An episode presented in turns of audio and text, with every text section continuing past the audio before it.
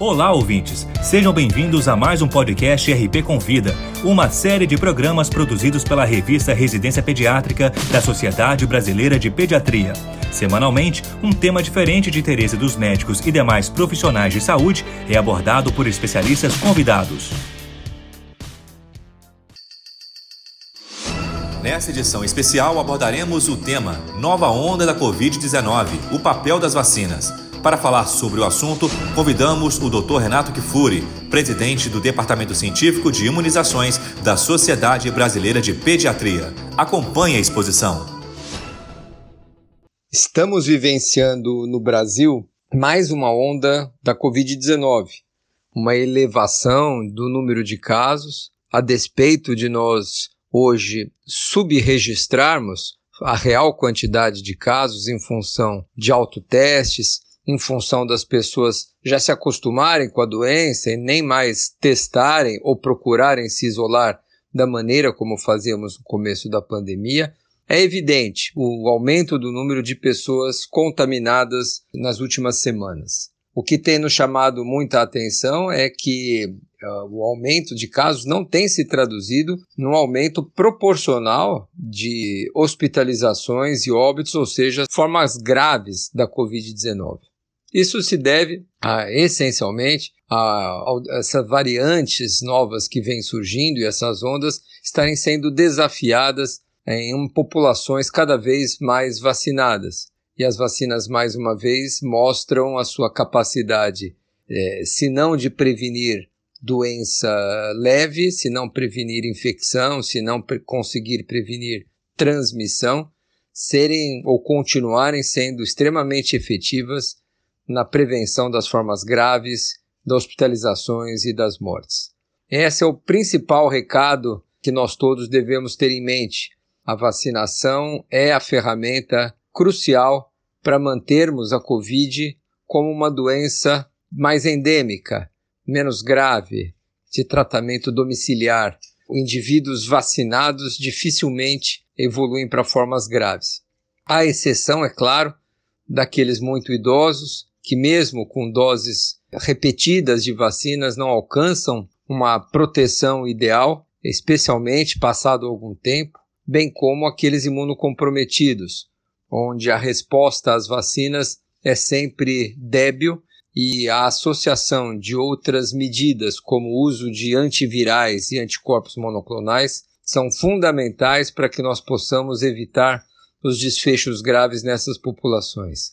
É urgente que nós eh, incorporemos ao nosso sistema único de saúde medidas outras além da vacinação para essa população mais vulnerável, que não conseguirá alcançar proteção adequada com vacinas, com quatro, com cinco, com seis doses, estarão sempre em desvantagem em relação ao vírus. Outra lição aprendida em relação às ondas da Covid-19 é que, passado algum tempo de circulação, a tendência de surgimento de subvariantes, que vão substituindo aquelas variantes que circulam. Assim tivemos a gama, depois a delta predominando no país, a variante Ômicron na sua BA1, depois a BA2 e agora recentemente a introdução das variantes BA4 e BA5.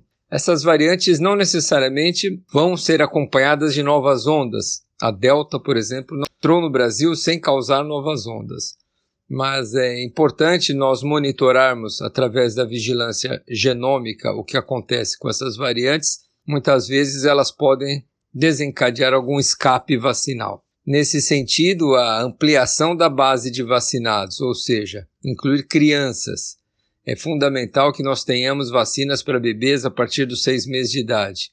E em breve teremos as vacinas da Pfizer e da Moderna já estão submetendo seus estudos para licenciamento no FDA americano, em breve no CDC, na recomendação do próprio Comitê de Imunizações americano, e será natural aqui o ingresso dessas vacinas no país, para que nós, ao aumentarmos a base de vacinados, consigamos diminuir o risco de transmissão e o surgimento de novas variantes.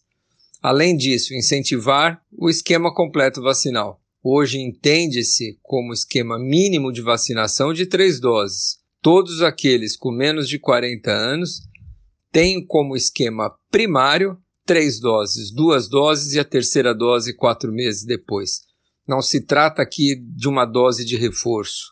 A terminologia correta não é primeiro reforço e segundo reforço, ao meu ver. É, o esquema primário é de três doses e um reforço, sim, a quarta dose, para aqueles que já têm mais de 40 anos, que evidentemente têm já alguns acúmulo de comorbidades ou aqueles em situações mais de vulnerabilidade.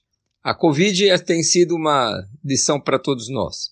Vamos aprendendo a cada onda, a cada surgimento de uma variante, a cada resultado de dados de eficácia de vacinas. Vacinas de segunda geração estão por vir, contemplando mais de uma variante, vacinas bivalentes, vacinas atualizadas. A dinâmica da doença vem sendo acompanhada pela ciência como nunca visto momentos de bastante avanço no ramo das imunizações que tem tornado ou que tem feito com que nós possamos superar essa pandemia cada vez com menos vítimas, cada vez com menos sofrimento.